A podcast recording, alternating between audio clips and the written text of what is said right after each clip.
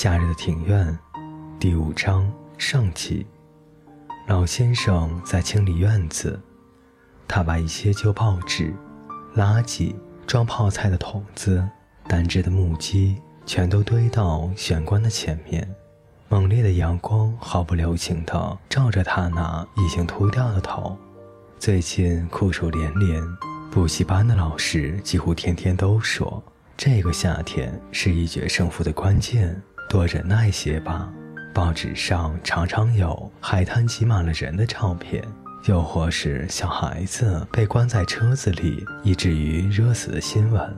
另外就是谈了又谈的冷气对策，所有的一切都沉浮在夏天的阳光之下。这使人误以为接下来要过的乃是无止境的一成不变的日子，或许。就是为了想在这令人窒息的日子当中找出一条属于我们的出路，所以我们会对老先生家一事表现出高度的热忱。我们不再躲藏了，我们大大咧咧地站在墙边，看着老先生先前的那种鬼鬼祟祟，现在想想实在是蠢透了。而且为了不露出头顶而必须半蹲的姿势，也着实把我们累坏了。我们不断的在长高，就像杰克与豌豆里的那棵豆子树那样，卷曲的藤蔓一点点的向上攀爬。老先生不再向我们倒水了，也不再赶我们走了。他时常一边走动，一边自言自语地说着“嘿咻”或是“真伤脑筋”等等。我总认为他一个人的时候，应该不会说那样的话才对。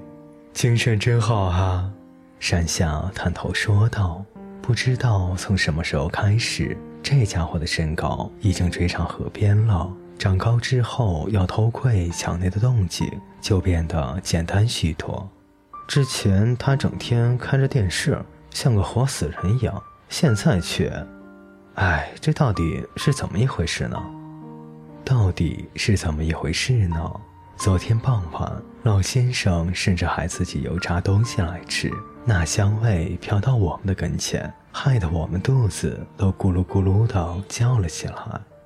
他在耍酷，河边说，他知道我们在看他，就故意装出很有精神的样子。哎呀，太不可爱了，在别人面前显得一副很有精神的样子，乃是常有的事。譬如。我如果是一个人在房间读书，通常都很没有效率。不过，不过，如果我在餐桌一边陪妈妈做菜，一边写功课的话，我就会变得非常的专心。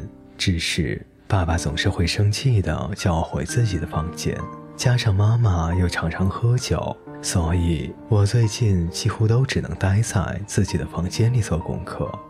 我不太喜欢看妈妈喝酒的样子。总觉得那时的妈妈离我好远，那会让我不安。嘿，你们在干嘛呀？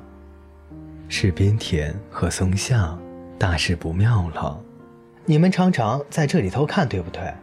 没你们的事儿。我早就知道了。你们不去游泳，在这里干嘛呀？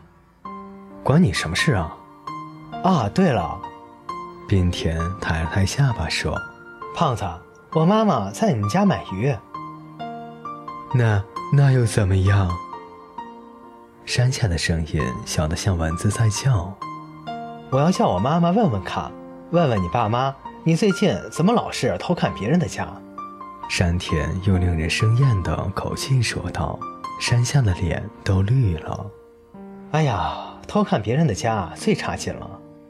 边田说。最差劲了。松下又重复了一遍。侵犯人家的隐私权，边田说：“侵犯隐私权。”松下又重复了一遍：“会被警察抓走，会被警察抓走。”松下这个人简直是个呆子，搞不好你们是想……边田降低音量说道：“是想当小偷？”你说什么？河边走了。山下拉住河边的手腕，我一心想要离开那片围墙，遂偷偷地移动自己的脚步。我们只是有点好奇罢了，因为这个老先生一个人住在这儿。我说：“我们有时候过来帮他倒垃圾。”骗人吧！经山田这么一说，我又想起老先生也曾经这样说过我们。我无言以对。就在这个时候，从院子里传来老先生的声音：“你们在干嘛？”我转头一看，只见老先生抱着一脸盆的衣服，站在院子的正中央。